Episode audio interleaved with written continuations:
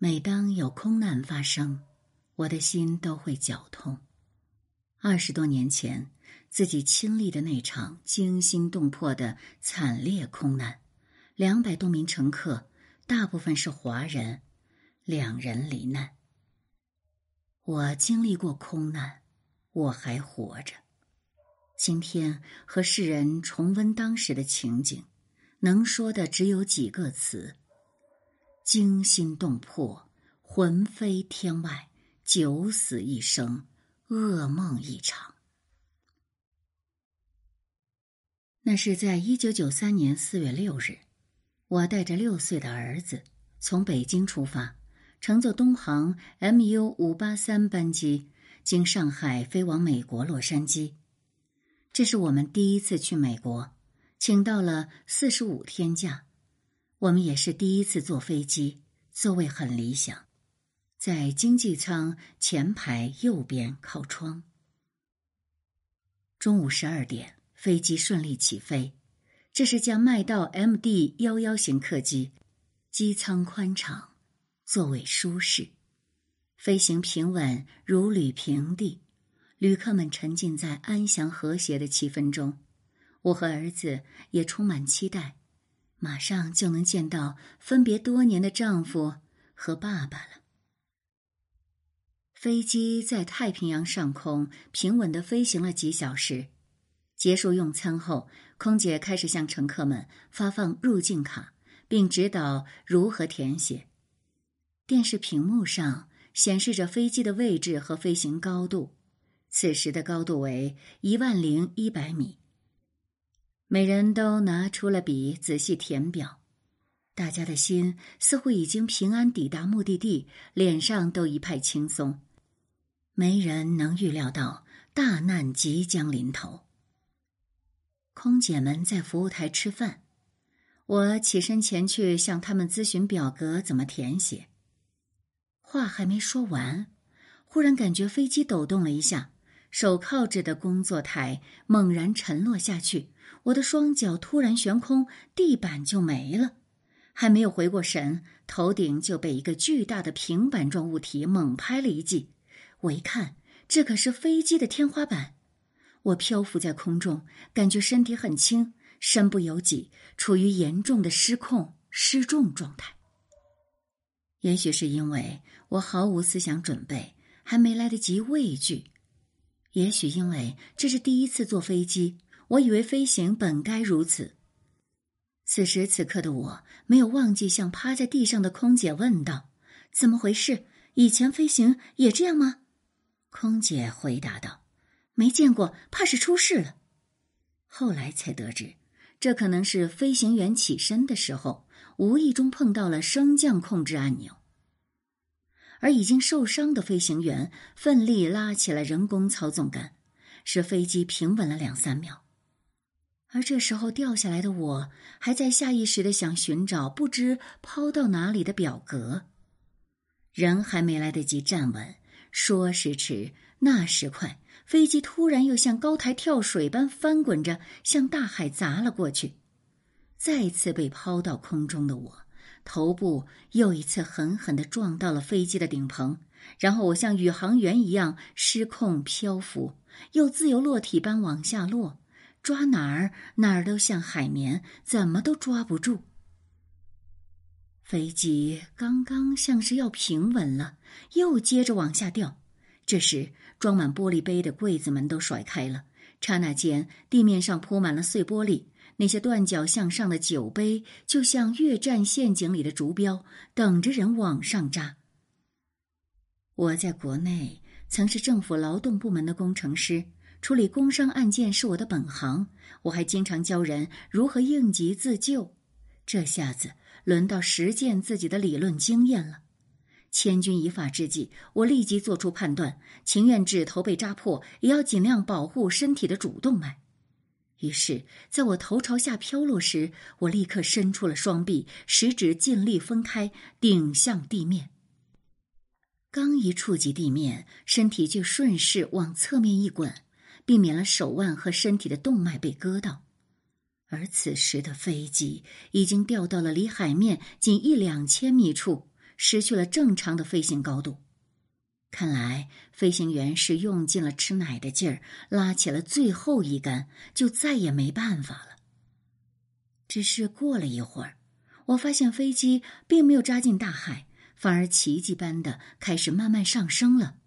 这是自控驾驶系统恢复了作用。掉落到工作台之间的我站不起来了，就爬向过道的转角。刚转过弯，就被眼前的惨状惊呆了。过道和两旁的座椅上乱七八糟的扔着黑压压的一堆人，压了有四五层，不分男女，横七竖八，人压着人落在那儿。高高的座椅靠背被掩埋在下面，许多手臂和腿向外耷拉着，从人缝间向外伸着一只只脚，有的光着，有的穿着袜子或鞋。这些人保持着各种活人根本做不到的姿势，叠在了一起。左边靠窗和后边远处的座位，好像散场后的影院，稀稀落落露出几个人头。有的人虽然系了安全带，却显然是眼睁睁的看着从天上飞来没系安全带的人，重重的砸到自己身上。而这时的他们，都一动不动。全然处于静态。放眼望去，机舱里更是一片狼藉，上面挂满了氧气罩，地下到处可见散乱着的贵重物品、钱包和护照，天花板到处被撞变了形，椅背也被撞得东倒西歪，整个场面像刚刚结束的战场，又好像是坟地。惊恐中，我不敢看了。我知道我还活着。我忽然听见了抽泣声和一个微弱的声音在叫妈妈，那是儿子趴在面前。他唤醒了惊呆的我。他说他原本系着安全带的，飞机掉下去时安全带被挣脱，他单脚倒立站上了飞机顶棚，接着头朝下撞到座椅上。第二次更狠，头直接撞上了飞机顶棚，把上面的灯泡和灯座都给撞坏了。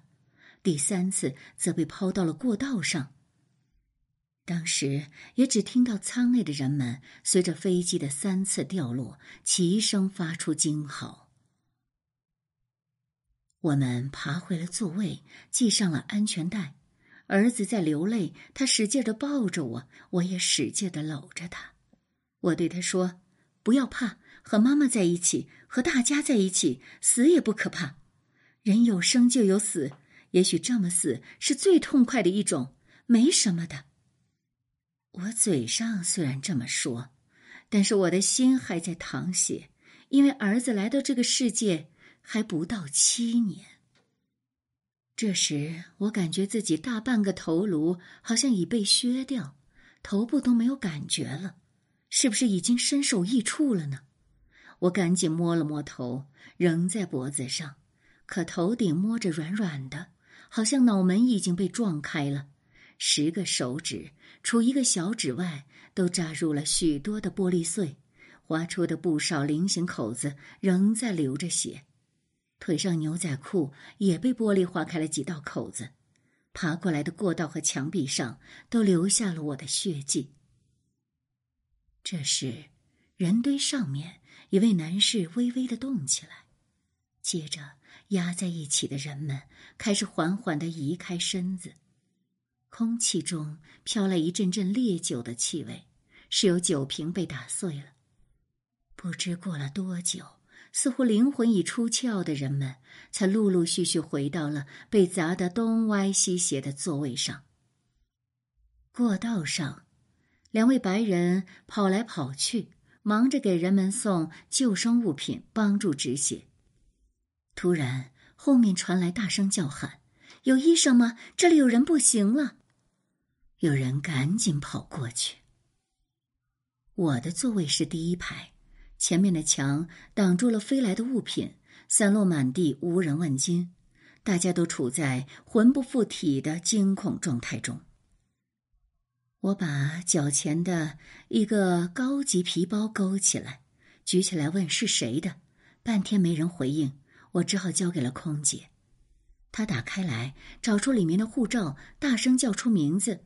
过了一会儿，才从并不太远的地方传来物主的声音。我又从自己座位下方勾出一个小包，举起来正想喊，却感觉似曾相识。又看了一下，才恍然大悟：这是我的包呀！打开一确认，里面确实装着我和儿子的护照。我顿时感到一股凉气从头窜到脚。我是伤得不轻，我都不记得有这个包了。工作台顶棚上忽闪忽闪的灯光增加了恐怖气氛，令人毛骨悚然。忽然间，灯全灭了，飞机又开始抖动，大家忍不住齐声惊叫。接着又是死一般的寂静。灯光时隐时现，飞机在恐怖的黑暗中又坚持飞行了近两个钟头。一直没有声音的广播突然传出机长的紧急通知：飞机遇到特大气流，损失正在评估、检查和处理，请大家配合，忍耐一下，正在联系，准备迫降。机长告诉大家，和较近的刚解体的苏联联系不上，而且那时那里也混乱，不能保证药品供应，所以不准备到那儿，正在和其他地方联系迫降。因为飞机损坏情况不明，也不知道这个故障飞机还能飞行多远。在大海上空，大家默默的数着每一秒，忍受着生死的煎熬。不知道又过了多久，广播中再次传来机长的通知，内容大致是：飞机准备迫降在阿拉斯加阿留申群岛的宣米亚美国空军基地。这时，大家鼓起掌来。机长说：“他们完全是出于人道考量才接受了我们的迫降请求。但是这个岛太小，机场不具备降落大型民用客机的条件，跑道不够长，没有足够的照明设施，加上眼下气候恶劣，有大风暴，能见度很低。我们的飞机自损情况不明，起落架不知道能不能打开。”所以，能否安全降落仍是未知数，请大家做好自救准备。仿佛是接到了死刑判决书，本来大家就在担心飞机引擎是否有问题，起落架还能不能张开，飞机会不会突然爆炸，但万万没想到，来救命的机场会是这样，真是雪上加霜。原本已经被吓出体外的魂魄，又飞向更加遥远的天外了。这时，座位前的电视打开了，播放出时隐时现、不断跳动的画面，讲解着应急办法。空姐也来给我们指示紧急出口，教我们如何穿救生衣，怎样使用氧气。此时的我，脖子硬得抬不起头，勉强试着抬眼看屏幕。感觉屏幕变得好高啊，镜头也特别刺眼，让我无法直视。电视上和身边空姐说的话我都听不进去，先前失去感觉的头开始发木发凉，出现一丝丝疼痛。看着我一动不动，跟随讲解已经给自己穿好了救生衣的儿子。马上过来，熟练的帮我也穿好了救生衣。黑暗中，大家写起了遗书。飞机在恐怖的黑暗中飞行，绝望中静静等待死神降临。这种煎熬实在叫人生不如死。与泰坦尼克号相比，我们悬在半空中，感觉更加无助。飞机马达的轰鸣声似乎很远，留在机舱里的是绝望，耳朵里能听到人们在紧张急促的呼吸，还有人控制不住大声的哭泣和哀叹，也有人在大声祈祷，更多的人则相互传递纸张，写起了遗书。我也断断续续给丈夫、儿子写起了遗书。留下了艰难的路给你们，让你们余生痛苦。这是我感到最对不起、最不能自拔的地方，请你们千万不要跳不出来。现在，我最放心不下的是你们对我的思念。我最牵挂的，如果儿子还能生还，请教他忘记失母之痛，忘记这段惨剧。我要说的是，我现在没有思考，没有痛，只有那撕心裂肺、无尽的牵挂。我还没来得及报答父母的养育之恩，就让他们去品尝这生死离别的痛苦。我拜托你三件事：一，看在此生缘分，替我照顾好我的父母，还有我的弟弟们，尤其是要劝他们不要因我而不能自拔；二，照顾好我们的儿子，把他培养成才，做个对社会有用的人；三。两个人的担子，你一人担了，所以我需要你找一个可以分担和照顾你一生的好人，找一个好心的姑娘。她若能以平常心、有爱心待我儿子，待你好就行，因为我希望看到你能幸福，能活着真好，好好珍惜，不要为我抓住痛苦不放。手上。有个电话该多好，我可以听到你们的声音，也可以告诉你们我现在的心愿。写完给丈夫儿子的遗书，我心里有踏实却依依惜别之感。我想，我必须给儿子些嘱咐，于是拉住儿子的手，对他说：“如果飞机掉到海里了，一定要抱住漂浮的东西。”熬到天亮，一定会有人来救，千万不要想着找妈妈，因为妈妈头部被撞了，是凉的，没知觉，现在都是习惯性的撑着，不知道能撑多久，到时候可能失去知觉，活着的可能性不大，所以不要找妈妈，能找到爸爸就好了。儿子一边听一边呜呜的哭，连声叫着也要妈妈，颤抖着的小手。一直拉着我的手不放，我赶紧安慰他：“你已经是个男子汉了，妈妈不能保护你的话，要学会自己保护自己。一般在事故中存活率最大的是小孩儿，你是小孩儿，没事儿的。妈妈还在撑，看能不能撑过去。现在如果妈妈闭上眼睛，你要把我叫醒，让我看到你，你是我支撑的力量。”不然，我可能就永远睁不开眼睛了。我把遗书、护照、所带的现金和写着亲友联系方法的纸条一并放进小包，自己软弱无力，只好递给儿子，嘱咐他时刻背着。都交代完了，我的心开始接受死亡。从接到迫降的通知开始。受损的飞机又飞行了漫长而恐惧的一个半小时。这是在心理上被迫接受死亡的过程。飞机马上就要抵达目的地。这个阿留申群岛是当年二次大战时美日双方争夺的军事要地。薛米亚美国空军基地位于群岛最北端。此时此刻的我对美军存着戒心。美国的军事基地让我们中国的飞机降落吗？也不怕泄露机密，真有些不可思议。窗外一片漆黑，飞机开始降落。它钻进了厚厚的云层，然后暴雨开始敲打机窗。茫茫夜色中，这时出现了两道亮亮的灯火。我们看到了，这是即将迫降的跑道。此刻是重生还是死亡？大家心里都没底。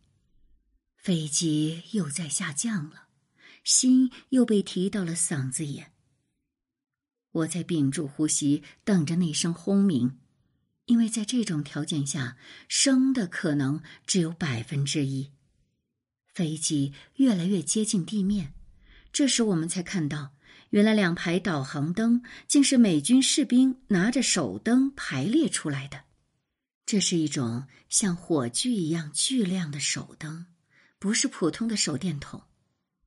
他们冒着生命危险，站在跑道两侧，将跑道照得通明雪亮。他们身着防火服和防火面具，身后停满了救护车和消防车。轮胎触地了，机舱里响起了震耳欲聋的掌声，接着是经久不息的一遍遍欢呼声。飞机滑行后，终于成功的停了下来。窗外的美军士兵也抱在一起欢呼雀跃，飞机舱内舱外的欢呼声连成了一片。几小时的恐怖飞行恍如隔世，眼前的一切都是真的，不是梦。百分之一的生还几率竟然属于我们了。始终紧绷着的神经一下子松了。美军救护人员冲进了机舱，还穿戴着防火服和防火面具。他们马上把有骨折的重伤员抬了下去。我听到儿子呼叫妈妈的声音，我才发现人都下去的差不多了。两名救护人员来到我身旁，要用担架抬我。我表示我要自己来。他们就帮我把毯子搭在身上，并搀扶着我。我和儿子一起慢慢的朝舱门走去。一离开飞机，我就情不自禁的把儿子紧紧搂住。活着真好。美国空军发言人麦克琼斯表示：“我们的飞机能在这样恶劣的环境条件下安全迫降，的确不简单。”重伤员被救护车送走后，其他伤员或未伤乘客先后被带上客车，送去基地大礼堂。礼堂内摆放着床铺、凳子以及准备好的各种食品饮料。许多士兵们甚至把自己的食品用品、床垫、被褥等都拿了出来。由于伤员多，为了争取抢救最佳效果。当时在接受迫降请求之后，基地马上派出军用直升机前往两千公里以外的安克雷奇，把从睡梦中被急救电话唤醒的医生们接来支援。按伤势程度的不同，伤员的病床旁绑着不同颜色的姓名标签。军医在急救处理着伤员，给流血的伤员包扎止血；年轻的士兵们则在照顾伤员。他们有的眼睛发红，有的挂着泪水。我们大部分人不懂英语，和这些士兵交流，就像着急的聋子遇上了匆忙的哑巴。到处可以看到相互打着手势、比划着的乘客和士兵。真奇怪，这些士兵怎么一比划就明白的八九不离十呢？也许这是一种人类心灵的默契和共鸣。突然，一位受伤的空姐呕吐不止，吐得满床满地。一位年轻士兵跑了过去，跪在他面前，看不出他一丝一毫的犹豫，就用双手把呕吐物捧到垃圾桶里，并给空姐擦拭弄脏了的衣服和床铺。空姐又连着呕吐，一旁的另一个士兵拿起罐子接住，不顾呕吐物的气味，用手细心的把弄脏的地方抹干净。因为怕亲人担心，我叫住了一位士兵，比划着问是否有电话可用。他说这里没有公共电话，但接着他安慰我：“不着急，你等一下。”请示过后，他跑回来。他把我带进了办公室，把军用电话交给了我，让我放心的打免费国际长途，同时用广播告诉所有伤员乘客可以过来排队打电话。轻伤员和没有受伤的旅客被派来的阿拉斯加客机接走了，基地派出军机把重伤员分批送往安克雷奇的几家医院。我和儿子被送上了直升机，与另外十一名伤员一起离开了美军机场。我们被送到了安克雷奇的 Humana 医院。我醒来的时候，儿子说我已经睡了很久。他说他有时候也控制不住打瞌睡，但一直在旁边看着输液管里的液体，怕它停止滴答。他还给我看，他按我的嘱咐一直挎着不离身的小包。我的眼泪一下子就流了出来。我和机长住在同一个病区，他住在我楼下。当我经医生许可可以走动的时候，我去探望了这位我心目中的英雄。他伤得很重，这时的他还不能躺下，身体不能动弹。医生说他只能保持着这一个姿势。双手握操纵杆，就像一尊英雄雕像。当时在飞机上，救护人员用尽各种方法，才把他搬离驾驶座。面对英雄，聆听现场人士讲述他英勇救机的过程，看到正在与死神搏斗的恩人的现状，我泪如泉涌。无论如何，我要感谢我们的机长。不管驾驶舱内发生过什么，是他临危不惧，在关键时刻以超凡的专业技能和心理素质，把我们仅存的百分之一的生的希望，变成了百分之百。二十年后的今天，我的身体早已恢复的不错，生活虽从高山坠入谷底，但又从零重新出发，回到了正数。如今和正常人一样的生活，家庭幸福美满，有我自己成功的事业，儿子也一直健康的成长，各科学习成绩优异，非但没有受到空难的创伤影响。很多人问我，今后是否还敢坐飞机？的确是有阴影的，但坐飞机出事的几率大大低于坐汽车。所以我还是会选择坐飞机，但安全措施一定要做足。我的切身经验教训是：坐在自己的位置上，系好安全带，不要随意走动。即便是飞机指示灯显示你可以离开座位时，也不要轻易去做。至于航空公司的选择，我并不会因为经历东航空难而拒绝再乘东航的飞机。我觉得。任何航空公司都不会愿意事故发生，他们都会吸取教训，去努力避免事故。事实上，上次回国，我又选择了东航。本文来源：枫叶君评，黄庭子，撰文：埃米丽。